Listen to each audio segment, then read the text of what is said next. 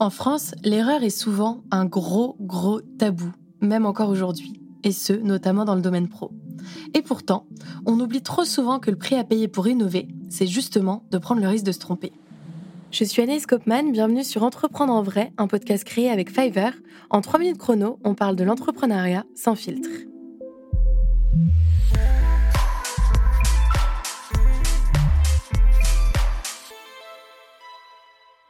Ah, l'erreur. Soit tu te souviens de ta première erreur comme de ton premier mauvais souvenir, soit tu as préféré l'oublier totalement, histoire de mettre l'inconfort associé de côté. Et c'est bien dommage, car après l'erreur s'ouvre souvent un terrain super novateur. Ne dit-on pas qu'on apprend justement de ses erreurs? Qu'il faut tomber pour apprendre à marcher?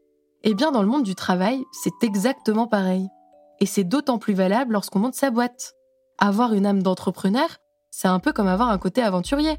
On ne sait jamais vraiment sur quoi on va tomber, alors si on n'est pas prêt à prendre des risques, autant ne jamais se lancer. C'est d'ailleurs la raison pour laquelle la dirigeante Lisa M. Amos affirme que les entrepreneurs échouent en moyenne 3,8 fois avant de réussir. Et que ce qui les différencie des autres, c'est bien leur persévérance.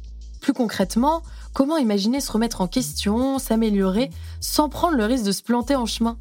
Comment penser qu'on peut faire preuve de créativité en faisant ce qu'on a toujours fait, sans sortir des sentiers battus? Dans Les Vertus de l'échec, le philosophe et romancier Charles Pépin affirme très justement qu'en France, avoir échoué, c'est être coupable, alors qu'aux États-Unis, avoir échoué, c'est être audacieux.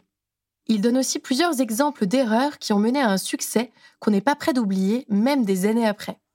Il cite notamment celui de Raphaël Nadal, qui a perdu une finale historique contre Richard Gasquet à ses débuts et qui, depuis, à force de revers essuyés, a su se renforcer jusqu'à devenir le champion que nous connaissons.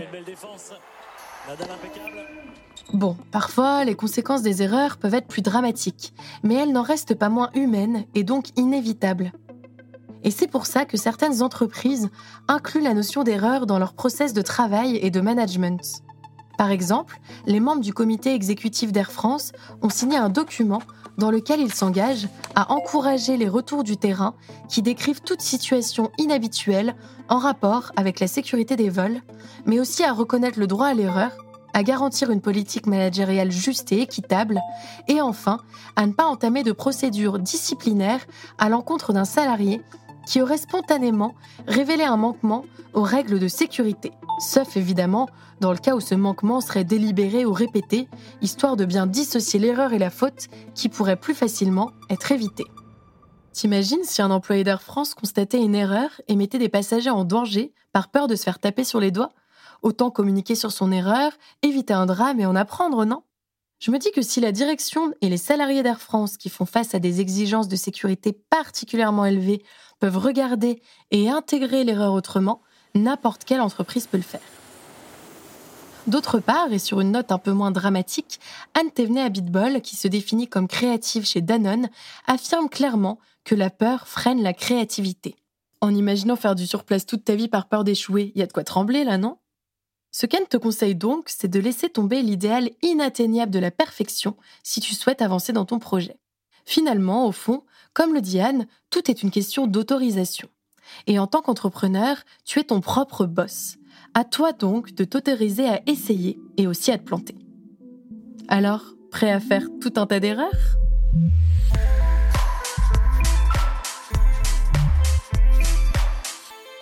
Entreprendre en vrai est un podcast Fiverr, la plateforme des services freelance aux entreprises en France et partout dans le monde. Il est écrit et présenté par Anaïs Kopman et produit par Bababam.